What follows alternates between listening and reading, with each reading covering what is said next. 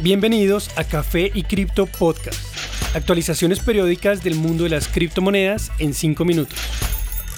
Buen día y bienvenidos a Café y Cripto Podcast. Soy Germán y esta es la actualización para hoy, 7 de marzo de 2022. En cuanto a precios. Bitcoin confirma la pérdida de su reciente impulso alcista. Tras fallar en sobrepasar los 45 mil dólares, cae hasta alcanzar los 37 mil, donde ha encontrado soporte decenas de veces en los últimos meses. De perder este valor caería fácilmente hasta 35 mil. Ethereum llega ya a 2.500 dólares, tras perder el soporte de 2.600, donde había detenido su caída muchas veces recientemente. Su próximo soporte es a 2.400 dólares aproximadamente. BNB alcanza 366 dólares, punto de soporte en múltiples casos. De continuar cayendo, su próximo punto crítico sería alrededor de los 330 dólares. XRP se ubica a 0.71 dólares, último punto de soporte antes de los 0.63. Cardano llega a 0.81 dólares, su valor más bajo desde comienzos de febrero de 2021. Este es su último soporte antes de volver al nivel de 0.4 dólares. En las demás cripto del top 10, Luna pierde 15% en los últimos tres días, para volver a los 78 dólares. En noticias.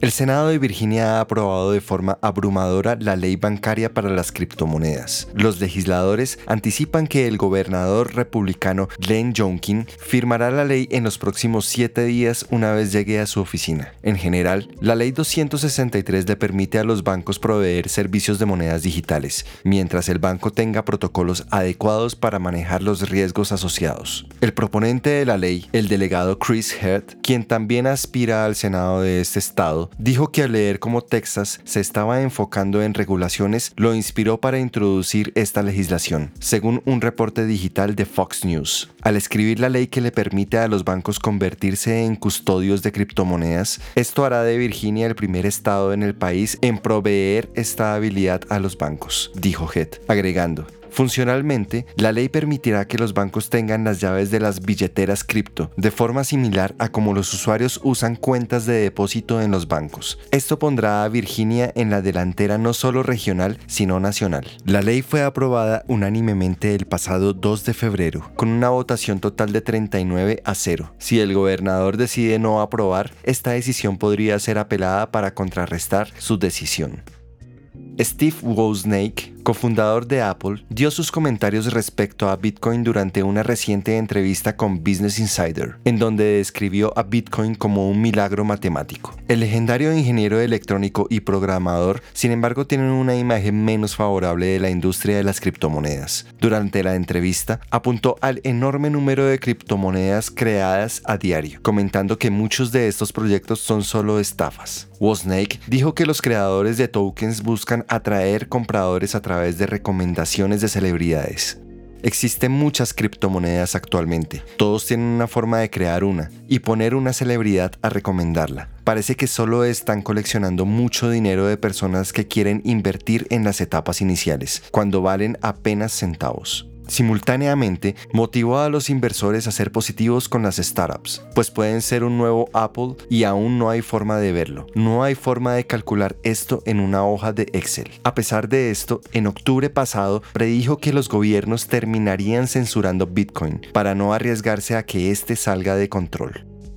Según el billonario inversor Bill Miller, fundador y presidente de la firma de investigaciones Miller Value Partners, el colapso de la moneda oficial rusa, el rublo, es muy positivo para Bitcoin, pues el valor de la principal criptomoneda está determinado por la oferta y demanda global, y podría verse a otros países usándola como activo de reserva. Hablando con CNBC, Miller apuntó que Rusia ahora tiene el 16% de sus reservas de 640 billones en dólares estadounidenses y el 32% en euros, lo cual significa que el 50% de sus reservas están controladas por personas que en el momento buscan hacerles daño. La invasión a Ucrania generó múltiples sanciones económicas por parte de los líderes occidentales. El rublo cayó a su valor más bajo registrado, tras perder el 30% de su valor frente al dólar. Las acciones de Sberbank, la entidad prestamista más grande del país, cayeron un 95% en la bolsa de Londres. El inversor agregó que alrededor de 100 países podrían estar considerando tener sus reservas en algo que otros países no pueden usar en contra de ellos, lo cual considera muy positivo para Bitcoin. Según él, Bitcoin es un seguro contra una catástrofe global.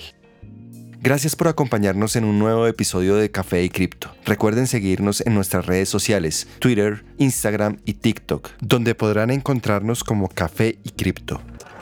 Y recuerden, la cadena de bloques vino para quedarse.